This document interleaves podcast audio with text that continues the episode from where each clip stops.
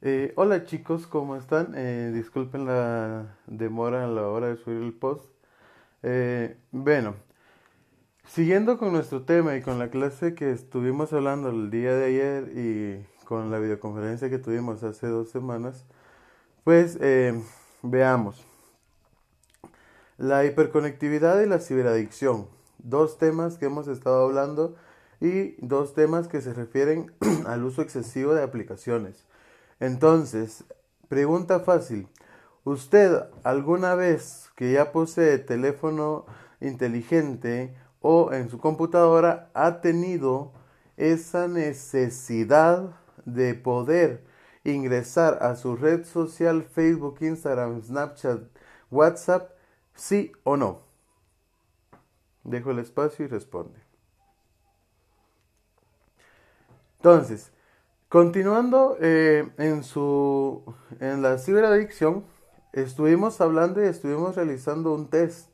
Espero que todos lo hayan realizado a conciencia. En este test eran 10 preguntas en las cuales usted simplemente marcaba con un chequecito a las que sí había, eh, a las que sí se asemejaban a su tipo y a las que no, pues las dejábamos en blanco.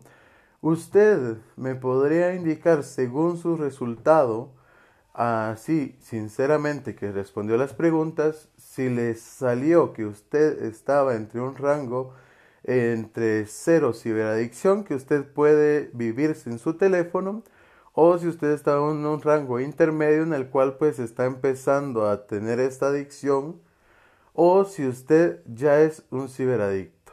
Dejo el espacio para que me conteste.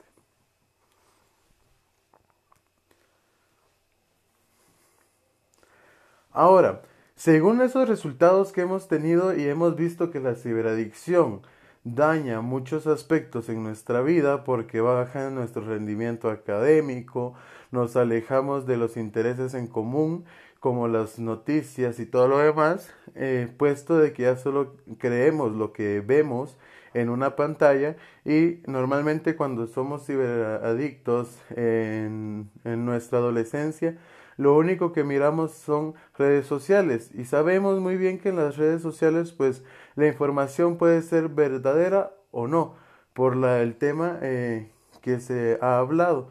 Entonces, esto acordémonos que tendemos a ser infoxicados a que nuestra información observada sea cierta o sea falsa. Entonces, usted eh, me puede decir si un ciberadicto eh, dos o tres problemas que un ciberadicto pueda llegar a tener y que afecte su relación personal. Dejo el espacio para que pueda contestar.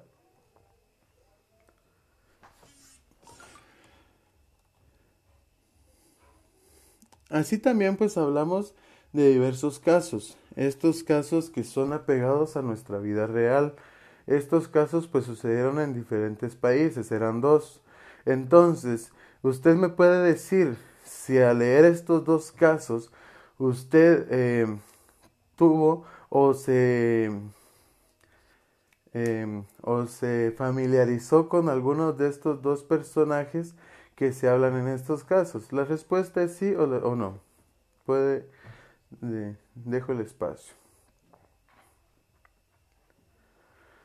Así también pues hablamos de métodos y formas para prevenir esta ciberadicción. Acordémonos que todavía es, es, momento. Usted si está comenzando o está descubriendo que ya está siendo ciberadicto, pues lo puede detener.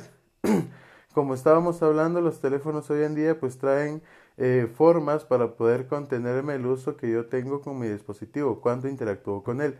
Ahora bien, usted me puede mencionar tres aspectos que yo tengo que cambiar a la hora de estar siendo ciberadicto de los seis que usted copió en su cuaderno.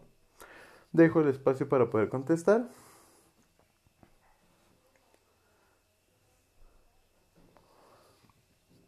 Asimismo, chicos, eh, ha sido un gusto eh, saludarlos y hablar con ustedes.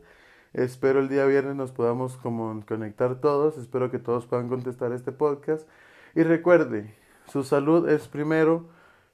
La ciberadicción es algo real y hay que cuidarnos. Adiós.